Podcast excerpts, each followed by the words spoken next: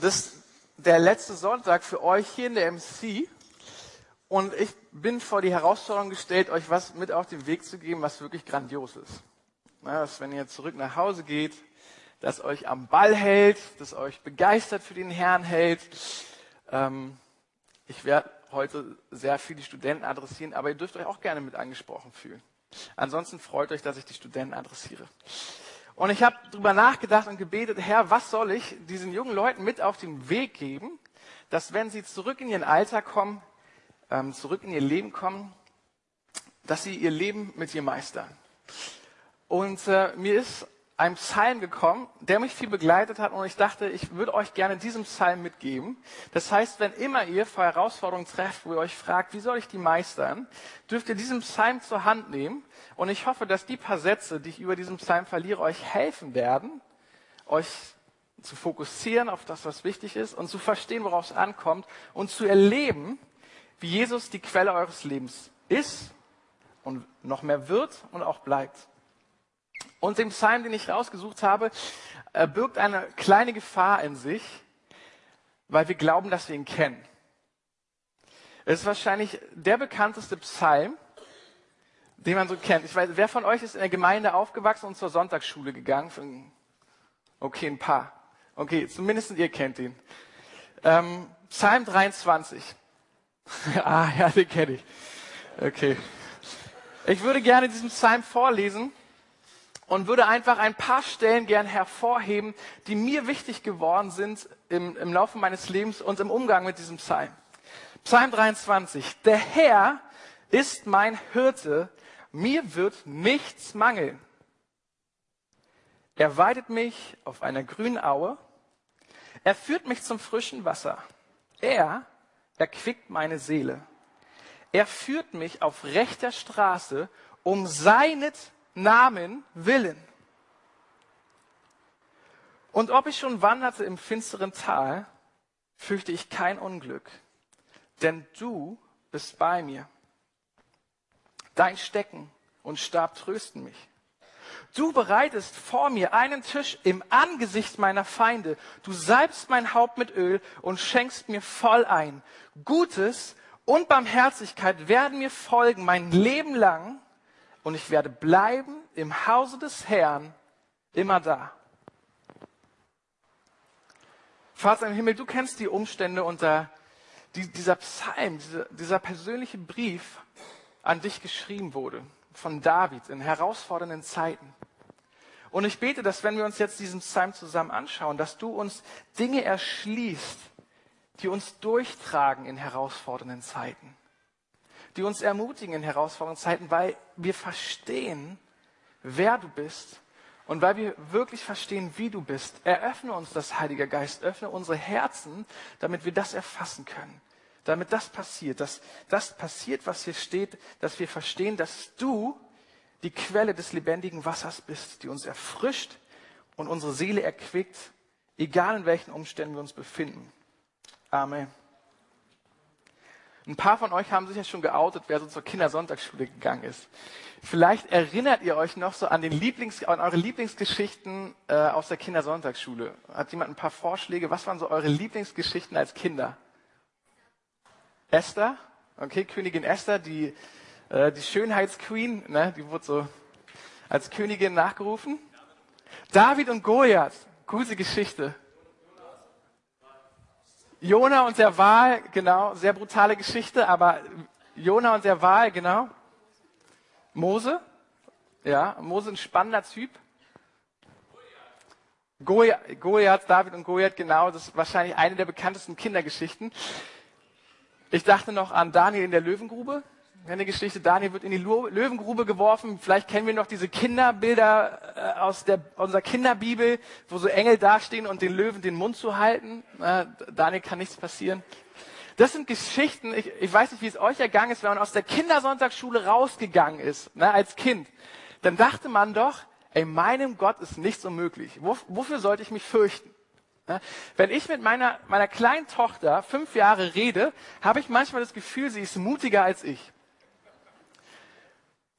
Und ich frage mich tatsächlich, warum ist es so, dass es sich über die Zeit so ein bisschen verändert? dass ich aus dem Gottesdienst rauskomme und ich nicht mehr so ein ähnliches Gefühl habe, wie ich als Kind hatte, als ich die Geschichten von David und Goliath gehört habe oder von Daniel in der Löwengrube, wo ich dachte, mit meinem Gott ist alles möglich. Was soll mir da passieren? Wenn mein Gott mit mir ist, ja, wer kann dagegen mich sein? Und da habe ich mich gefragt in der Vorbereitung auf diesen Text, wo hat sich das geändert? Wo hat sich das geändert, dass ich so furchtvoll geworden bin oder wenn ich auf meinen Alltag gucke, dass ich mir Sorgen mache. Aber wenn ich einen Gott habe, der den Löwen den Mund zuhalten kann und mit dem ich Riesen bezwingen kann oder wie ein anderer Psalm sagt, mit meinem Gott kann ich über Mauern springen, mit meinem Gott kann ich große Heere besiegen. Wo bin ich falsch abgebogen? Dass ich plötzlich das Gefühl habe, hat sich mein Gott verändert? Oder bin ich einfach erwachsen geworden? bin ich einfach erwachsen geworden und jetzt kenne ich die Realität des Lebens und deswegen weiß ich, dass man sich fürchten muss vor Sachen oder dass ich mich sorgen muss vor Sachen? Bin ich falsch abgebogen irgendwo auf dem Weg oder bin ich einfach nur erwachsen geworden? Ich werde nicht so viel auf den Kontext dieses Psalms eingehen, aber David, der diesen Psalm schreibt, schreibt ihn in einer sehr schwierigen Lage. Und das würde man gar nicht erahnen, wenn man diesen Psalm liest, weil er so voller schöner Symbole und sehr erfrischend ist. Also wenn man diesen Psalm liest, dann, dann denkt man an ein kaltes Glas Cola im Sommer oder ein erfrischendes Glas Wasser mit einem Schuss Zitrone. Äh, hört sich alles so erfrischend an. Und was ich euch heute mitgeben möchte, ist, eine Stelle, eine Übersetzung sagt es, ich fürchte kein Unglück beziehungsweise eine Stelle, wie es heißt, ich fürchte nichts. Ich fürchte nichts. Und das ist so für mich die Aussage, die ich euch mitgeben möchte. Ich fürchte nichts. In diesem Vers werden eigentlich so zwei Situationen beschrieben, wenn man so will. Ne? Es ist dieses ganz idyllische Bild von der grünen Aue und von dem frischen Wasser und wir alle lieben diesen Teil. Ne?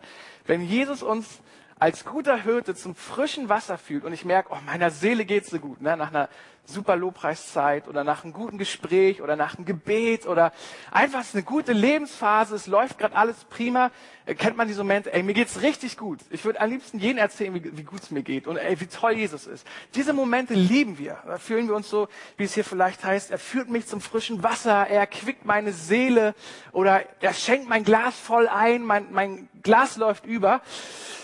Und ich habe dann in dem ersten Vers steht ja, der Herr ist mein Hirte, mir wird nichts mangeln. Und als ich so das vorgelesen habe und mir es angeguckt, mir wird nichts mangeln, musste ich ehrlich gestehen, bin ich kurz hängen geblieben. Mir wird nichts mangeln. Wirklich, Vize? Wirklich? Mir wird nichts mangeln. Geht es mir so? Geht es mir so in meinem Glauben mit Gott, dass ich sagen kann, mir wird nichts mangeln? Und was ich euch mitgeben möchte, ist diese Beschreibung, die hier steht. Es ist einmal die Beschreibung, wo wir hier am schönen Wasser sind, wo wir uns erfrischt fühlen. Und dann gibt es hier diese Stelle, die über das Tal des Todes spricht. Und ob ich schon wanderte durchs finstere Tal, ich fürchte mich nicht. Ich fürchte nichts. Denn er ist bei mir.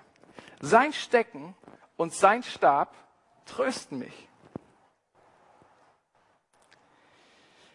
Ich habe mir viel Gedanken gemacht. Wir sagen ja, Gott ist ein guter Hirte. Und ich habe gedacht, würde ein guter Hirte einen ins Tal des Todes führen? Ein guter Hirte würde doch seine Schafe immer zur frischen Aue führen, oder? Also wenn du verantwortlich bist für ein paar Schafe, und ich hoffe, ihr müsst nie verantwortlich sein für Schafe, es sind wirklich dumme Tiere, ich war schon im Zirkus und ich habe alle möglichen Tiere gesehen, die trainiert wurden. Ja, Hunde können Kunststücke machen, Elefanten können Kunststücke machen, Robben können Kunststücke machen. Habt ihr schon mal ein Schaf gesehen, das ein Kunststück hinbekommen hat? Schafe sind so dumm, die schaffen es nicht mal, die grüne Weide zu finden. Der einzige, was man machen kann, man kann einen Hund trainieren und er hilft dabei, die Schafe auf richtigen Weg zu bringen. Schafe sind dumme Tiere. Ein bisschen fies, dass, dass wir hier verglichen werden mit Schafen. Aber würde ein guter Hirte würde ein guter Hirte seine Schafe in ein Tal des Todes führen. Und ich habe viel darüber nachgedacht und bin zum Schluss gekommen, ein guter Hirte ist nicht der, der die Todes Todestäler meidet. Ein guter Hirte ist der, der seine Schafe sicher durch die Todestäler zu führen weiß. Nochmal, ein guter Hirte ist nicht der, der die Todestäler meidet. Ein guter Hirte ist der, der seine Schafe sicher durch die Todestäler zu führen weiß. Ähm, als ich die zwei Jahre in der Schweiz war, haben wir dort als Klasse mal ähm, einen Hirten besucht. Und äh, der Hirte hatte einen Esel, damit er die, so die Zäune schleppen kann. Und er hatte eine ganze Menge Schafe. Und wir kamen an dem Tag dort an, wo er die Schafe auf eine andere Weide führen musste, weil was passiert war, die Schafe haben die ganze Weide abgegrast. Da gab es dann irgendwann nichts mehr Erfrischendes und Leckeres. Alles Gute war weg. Und wir kamen gerade an und der Hirte bereitete sich gerade vor, seine Schafe auf einen, eine andere Weide zu führen, wo wieder frisches Gras ist, frische Gräser. Und es war sehr interessant, er hatte keine Hunde. Und ich dachte, wie macht er das? Und er erklärte so die Route, die er nehmen musste. Und ähm, wir waren oben so auf so einem Hügel und wir mussten durch eine Kleinstadt durch bis zu einer anderen Weide. Ich dachte, alter Scheiter, wie macht er das? Also ihr wisst ja, Schafe sind dumm. Auf jeden Fall ähm, trotteten wir mit denen mit und es war wirklich interessant, die Schafe zu beobachten. Also manche schafften es so irgendwie zusammen zu bleiben, manche reagierten auf den Pfiff des Hirten und äh, irgendwie schaffen sie das, aber manche Schafe, Schafe sind so dumme Tiere. Die sind dann, wir sind durch die Kleinstadt, haben alles blockiert, ja, standen quer durch die Straßen, die haben nicht gecheckt, dass Autos sie umfahren können.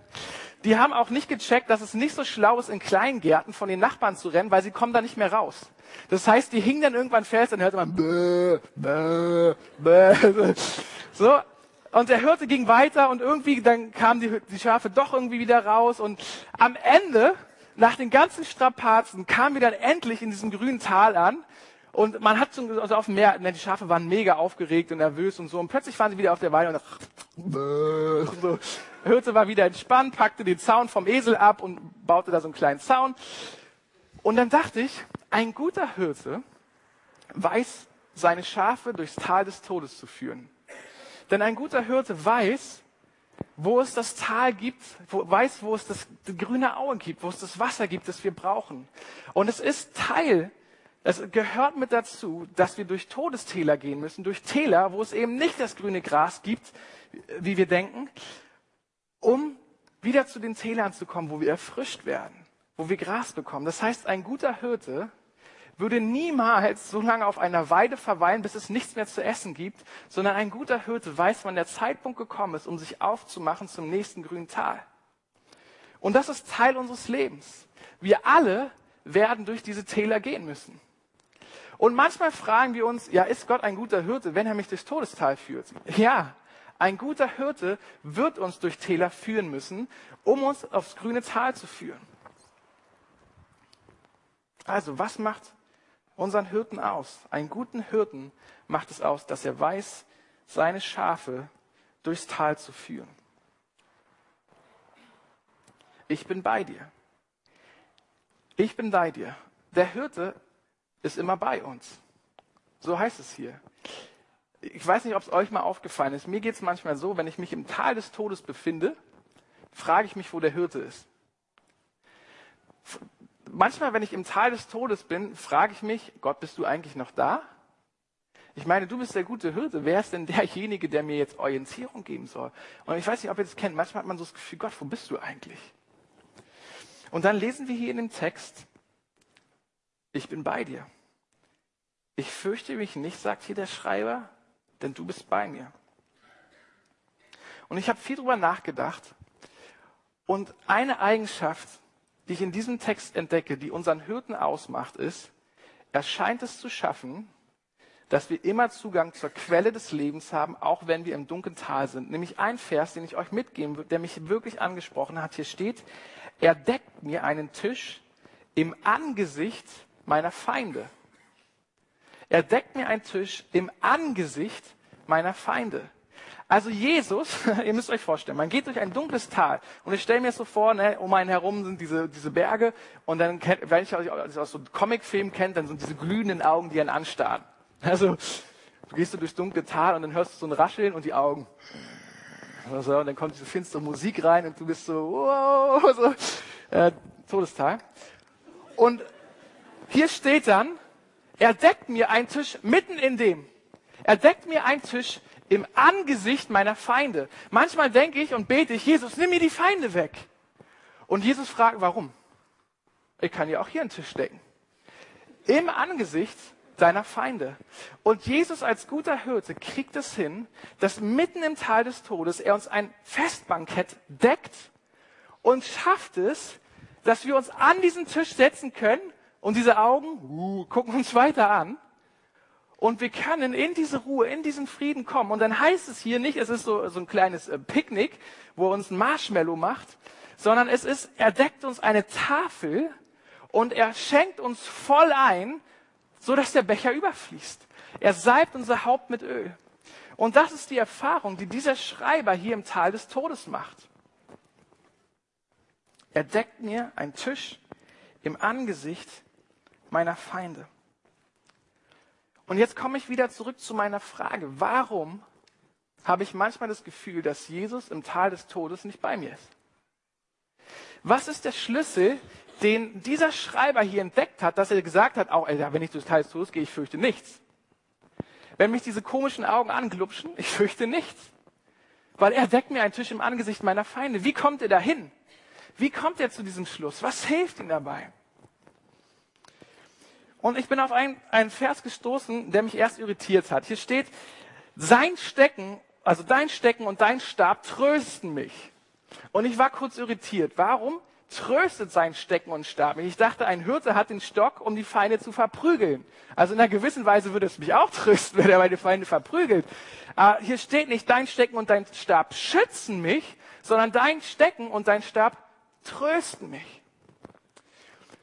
Und ein bisschen im, im Nachdenken darüber habe ich festgestellt, dass es bei Hirten ein Brauch war, dass sie ihr Tagebuch nicht auf Papier geführt haben, sondern an ihrem Stock.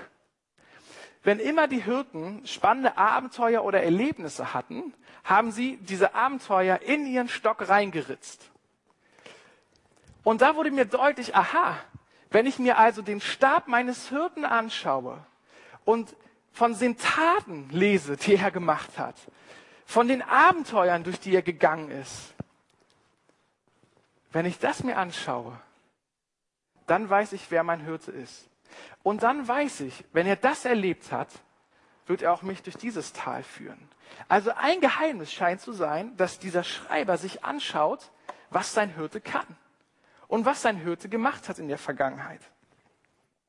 Aber es gibt noch einen Vers, der mich angesprochen hat. Und das war mal ein Eindruck, den jemand für mich hatte, als es mir nicht gut ging. Und zwar war es der Vers, der hier heißt, Gutes und Barmherzigkeit werden dir folgen ein Leben lang. Und in diesem Eindruck hat mich derjenige darauf hingewiesen, dass hier steht, werden mir folgen. Gutes und Barmherzigkeit werden mir folgen. Also wenn ich meinen Weg mit Jesus gehe, ne, also ich gehe in die Richtung, schaue ich voraus und manchmal frage ich mich, okay, ich befinde mich hier im Tal des Todes, wo soll ich lang gehen? Wo, wo ist der gute Weg, den ich folgen soll? Wo ist der richtige Weg, den ich folgen soll? Und ich weiß, weiß es manchmal nicht. Und dann steht hier im Vers, Gutes und Barmherzigkeit werden dir folgen. Das heißt also, wenn ich mich umschaue auf den Weg, den ich gegangen bin, werde ich zu dem Schluss kommen, wenn ich darüber nachdenke, was der Hirte getan hat und wenn ich mir mein Leben angucke, wow, was Jesus schon gemacht hat. Was er Gutes hinter mir gepflastert hat. Die Wege, die ich gegangen bin, sind gepflastert aus, Guten und Barmherzigkeit. Und das scheint ein Geheimnis von diesem Outsource zu sein, dass er sagt, ich schaue zurück, was Jesus getan hat. Und das gibt mir Perspektive für das, was vor mir liegt. Und ein gutes Bild dafür ist Rudern. Wer war schon mal Rudern? Okay, was macht man beim Rudern? Man setzt sich verkehrt rum hin, ne, also nicht in die Fahrtrichtung, setzt sich hin und rudert. So lang. Ja, so lang. Ne? Das geht in die Richtung. Man rudert. Und was muss man machen? Man dreht sich immer wieder um, um zu gucken, ob man auf richtigen Weg ist. Na, ob irgendwie Stufen kommen oder das Taufbecken das zum Glück geschlossen ist. Man rudert. Und das war für mich ein gutes Sinnbild zu sagen. Um voranzukommen, um Perspektive für die Zukunft zu kommen, müssen wir uns umblicken und zurückschauen auf das Gute und das Barmherzige, was wir erlebt haben mit Gott. Und das gibt uns Perspektive, um nach vorne zu gehen. Das heißt, wenn wir in den, äh, durch den auf dem Weg des, in dem Tal des Todes sind und wir uns fragen, wo ist denn der gute Weg? Wo ist denn der richtige Weg? Dürfen wir zurückschauen und wissen, es ist nicht das erste Mal, dass ich durch dieses Tal gehe und Jesus hat mich durchgeführt. Und das scheint ein Geheimnis dieses Schreibers hier zu sein.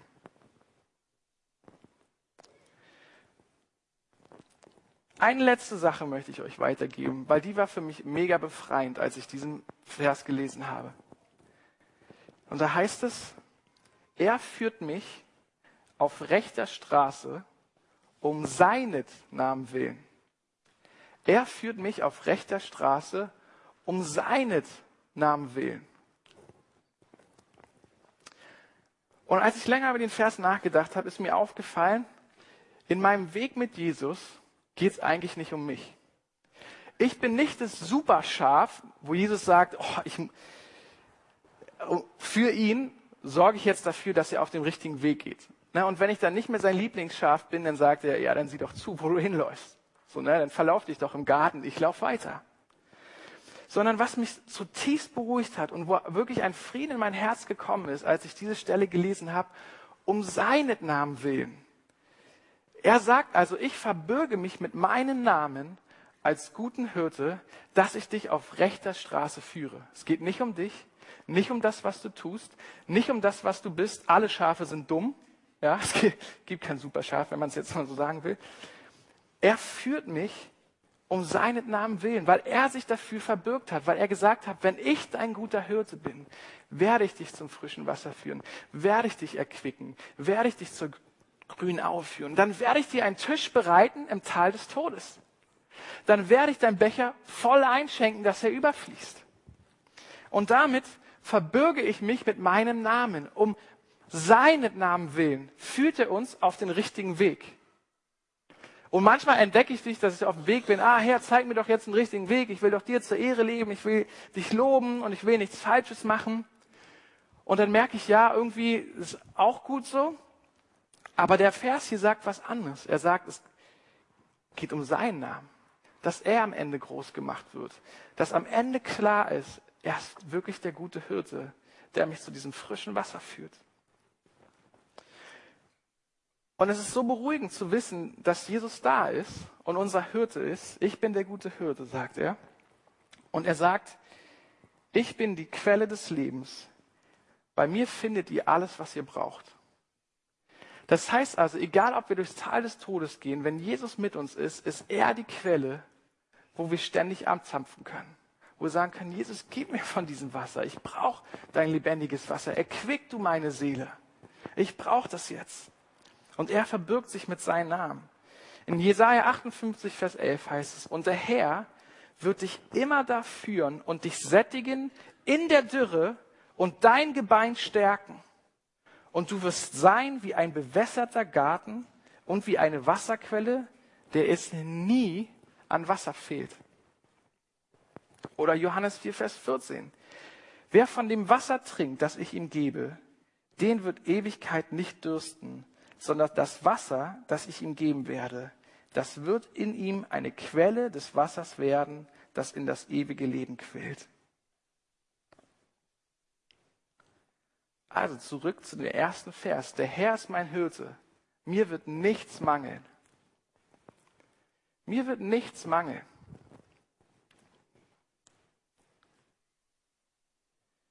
Wie können wir das sagen im Tal des Todes? Wenn wir durch Situationen gehen, wo wir nicht weiter wissen. Wo wir durch Situationen gehen, wo wir keine Perspektive haben. Wo wir nicht wissen, was ist der richtige Weg. Mir wird nichts mangeln. Wie kann ich da furchtlos sein, wenn ich vielleicht gerade Mangel empfinde? Wie kann ich an diese Quelle anzapfen? Sei still und warte auf ihn. Er ist da. Ich bin da. Darum fürchte ich nicht. Ich bin da, darum fürchte ich nicht. Manchmal wünschte ich, ich hätte mehr den Glauben von Kindern und ich will wieder damit zurück, die aus der Sonntagsschule kommen und dem Glauben, was Gott ihnen sagt. Ich bin da. Wovor soll ich mich fürchten? Ich bin da. Und ich glaube, wenn wir so empfinden, habe ich in meinem Leben gemerkt, wenn immer ich mir Zeit nehme und ruhig werde und zurückschaue und sage, Herr, zeig mir das Gute und die Barmherzigkeit in meinem Leben. Und wenn ich mir Zeit nehme, diesen, diesen Stab, den Hirtenstab anzuschauen, zu gucken, wie er gehandelt hat, wo ich jetzt bin, dann wird es meine Seele erquicken. Und ich werde im Tal des Todes sagen können, ja, Jesus, du bist die Quelle des Lebens. Bei dir finde ich alles, was ich brauche. Bei dir ist dieser Zugang. Und das ist mein Gebet für euch. Wenn ihr zurückgeht in euren Alltag, ihr werdet coole Sachen erleben. Ihr habt viel, viel gelernt, unter anderem, wie man die Quelle des Lebens anzapft. Aber ihr werdet vor Situationen, vor Situationen kommen, wo ihr nicht wisst, was ist jetzt der richtige Weg? So soll es hingehen. Rechts, links, geradeaus. Ich will doch das Richtige tun, Herr. Ich will dir folgen. Und man ist unsicher. Und den Glauben macht es aus, das habe ich schon mal in einer Predigt gesagt, wie Glaub, äh, Glaube ist, ah, das heißt, du fährst verloren. Dann kommt bestimmt gleich noch wieder. Wir wandeln nicht bei dem, was wir sehen, sondern wir wandeln im Glauben. Und das macht es manchmal herausfordernd. Wenn wir nach vorne schauen und wir sehen, wir sind im Tal des Todes, ist es manchmal schwer, in diesem Glauben zu laufen. Nicht bei dem, was wir sehen, sondern im Glauben, daran zu glauben, wer Gott für uns ist, nämlich die Quelle. Und das wünsche ich euch, dass ihr in diesen schweren Zeiten, wo ihr sagt, ich bin super herausgefordert, dass ihr es schafft, innezuhalten und sagen, okay, mein guter Hirte, hier bin ich. Lass mich anzapfen bei dir. Lass, gib mir von diesem lebendigen Wasser. Zeig mir das Gute, wo du mich geführt hast. Zeig mir, wer du bist und wie du bist, bist und hilf mir das zu glauben. Das ist mein Gebet für euch. Ich bin bei dir. Ich schenke dir voll ein. Gutes und Barmherzigkeit werden dir folgen dein Leben lang. Und ich möchte das jetzt am Ende einfach noch für euch ausbeten. Und zwar einfach den Psalm ganz persönlich für dich formulieren als Gebet. Der Herr ist dein Hirte. Dir wird nichts mangeln. Er weidet dich auf einer grünen Aue und er führt dich zum frischen Wasser. Er erquickt deine Seele. Er führt dich auf rechter Straße um seinen Namen willen. Und auch wenn du durch ein finsteres Tal gehst, fürchte dich nicht. Fürchte dich nicht. Denn sein Stecken und sein Stab trösten dich. Er bereitet dir einen Tisch im Angesicht deiner Feinde. Er salbt dein Haupt mit Öl und er schenkt dir voll ein. Gutes und Barmherzigkeit werden dir folgen ein Leben lang und du wirst bleiben im Hause des Herrn immer da. Jesus, danke für deine Zusage. Danke, dass du die Quelle des Lebens bist. Und du siehst jetzt, wo Einzelne sind, die vielleicht gerade in diesem Tal sind und sagen, ja, Jesus, gib mir von diesem lebendigen Wasser, führ mich dahin. Öffne du unsere Augen für das, was du in der Vergangenheit getan hast. Dass wir uns daran erinnern, Heiliger Geist, erschließe es uns. Lass uns nicht vergessen, was du für uns Gutes getan hast und gib uns jetzt von diesem lebendigen Wasser. Danke, dass du uns nie alleine lässt. Du bist bei uns. Lass du uns furchtlos sein. Führ uns zurück zu diesem, dem Glauben, wie die Kinder zu sagen, wenn mein Gott für mich ist, wer kann gegen mich sein? Danke, dass du immer mit uns bist, dass du an unserer Seite stehst und dass du der gute Hirte bist, um deinen Namen willen. Amen.